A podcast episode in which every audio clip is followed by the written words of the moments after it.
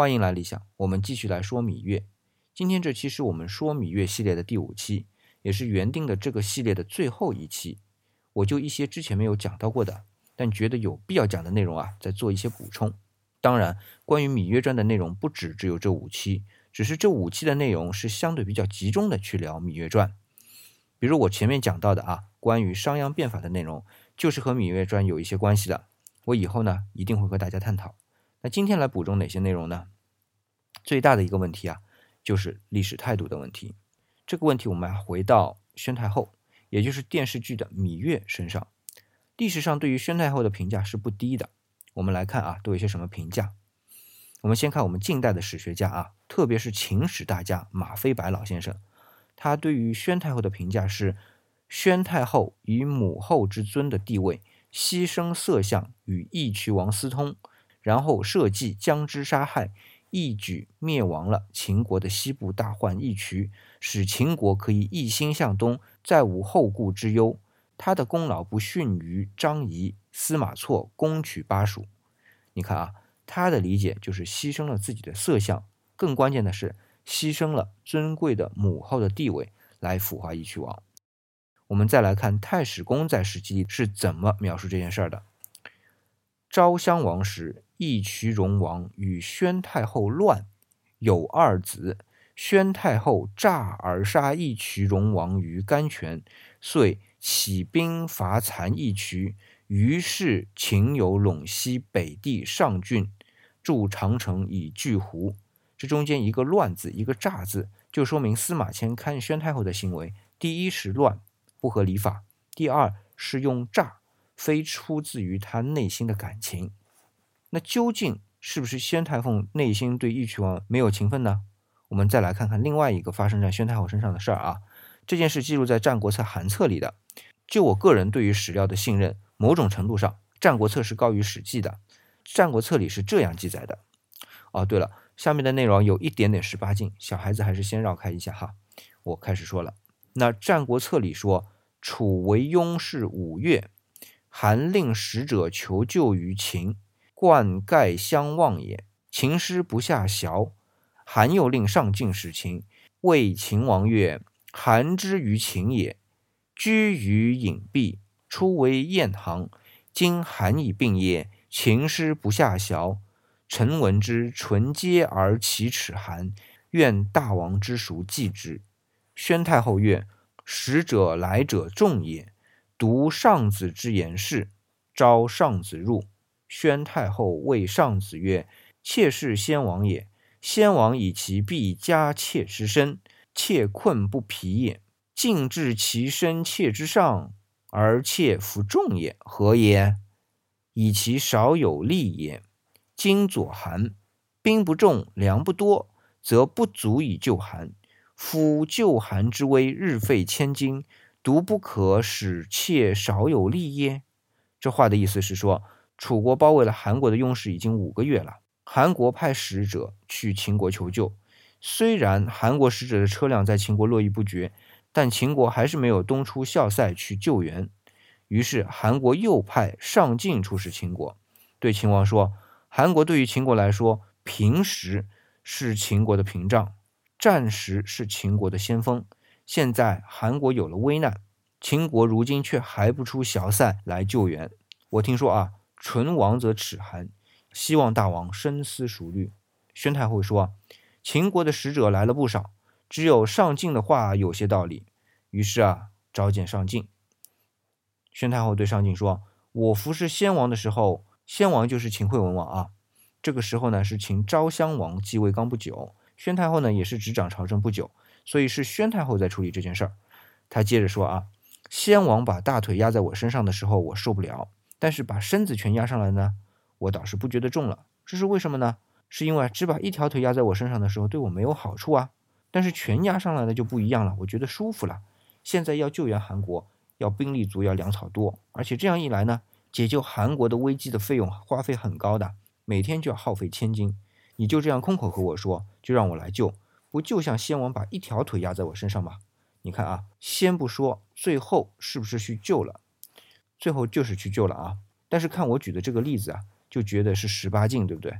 可是宣太后可是在大庭广众之下说出来的，可见他不觉得有什么问题。那至于他后来和义渠王的事儿，也应该不觉得有什么问题。而且我的理解啊，在当时的人看来也都没问题。为什么这么说啊？你看他的称号宣太后，而这里可能没有之前交代清楚啊。这个宣太后的宣是谥号，这个谥号不光是对王、对天子、对大夫、对公卿啊，对于命妇的也有。当然，一般如果是正室呢，比如说王后，特别西汉以后的皇后啊、侯爵夫人啊，他们的谥号呢都会跟着老公的谥号。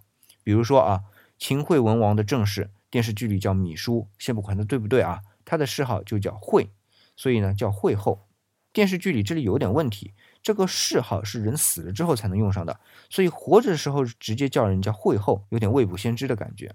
再比如啊，秦武王的王后，她死了之后的谥号就叫武后。那楚国呢？楚威王的王后谥号就叫威后，这点都没问题。但像宣太后那种，不是正室，是偏房，因为这个秦惠文王的惠已经被惠后用掉了，所以不能再用惠这个字。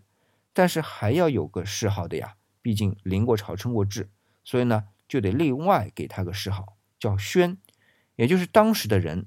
这个人可能就是秦昭襄王啊，在宣太后死后给他的一生的评价。我们来看宣在谥法里是怎么说的啊？说圣善周为曰宣，善闻周达曰宣。总之呢是个好词儿，而且这两个意思大概是说能够想得周全，顾及到周围人的感受。所以对于秦昭襄王，认为他生母无论在朝政上还是私人的生活上，都是考虑到周围人的感受的。那这样无论是处理义渠王还是韩国的问题上都没什么问题啊。那当事人为什么会这样认为的呢？我们其实忽略了一点，就是我们现在看到的史书啊，特别是汉以后的史料，都是经过儒生来编撰的。儒生是经过学习啊，他在骨子里就已经会有儒家的道德观了。这也包括了太史公司马迁啊，他不是出于改变历史记载的那个初衷，但是是自然而然的理解。但回到春秋战国时代啊，那是百家争鸣的时代，没有哪一家的思想是占绝对主导的地位的。而且我扯远一点啊。我们人类本身就是动物性的，动物性的本能是什么？是繁殖。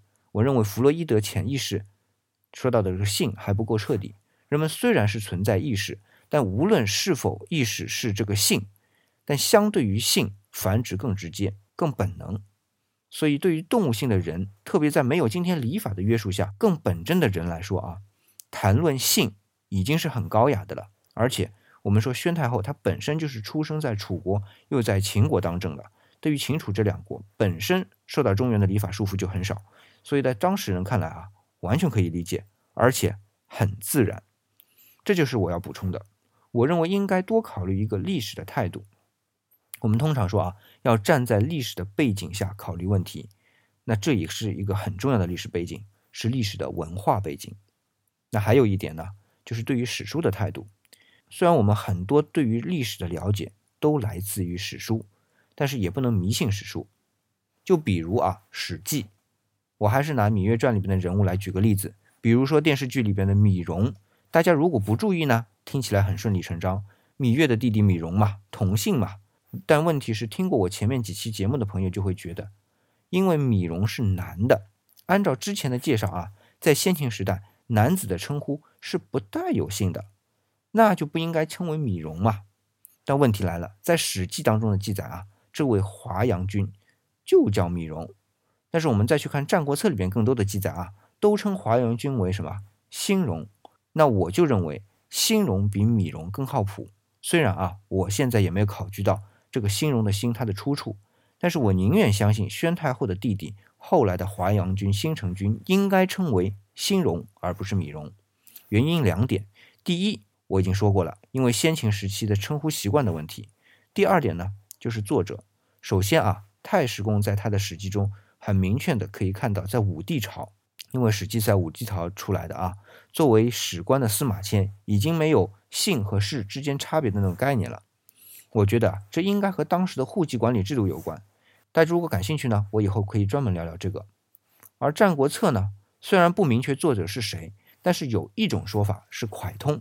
那就算是蒯通吧，因为蒯通应该是猜测的《战国策》的作者中最晚的一位。我们知道蒯通是在秦末汉初的人，比太史公生活的年代要早几十年，而且经历过战国、秦汉的人呐，对于战国的人的称呼是亲身经历的，所以在《战国策》中出现的人物，至少对于人物的称呼啊，应该更为准确。这只是个例子，我想表达的是呢，我们看待史料也要站在一个当时的历史背景下去了解它背后的时代背景、事件的波及。才能更完整、更客观的去知晓历史，知晓历史史料给我们带来的信息，从而呢能够更准确的去理解历史。所谓的人同此心，书同此理，我们的历史啊是人的历史。之所以去读史，是为了了解事件中的人物、人物的想法，就是驱动人的行为的动机，从而作为现代人的参考。最后呢，引用一句唐太宗的话啊，叫“以铜为鉴，可以正衣冠。”以人为鉴，可以明得失；以史为鉴，可以知兴替。好，这里是理想主义，我是四眼理想，李是木子李。说芈月系列到今天呢就告一段落了，谢谢大家捧场。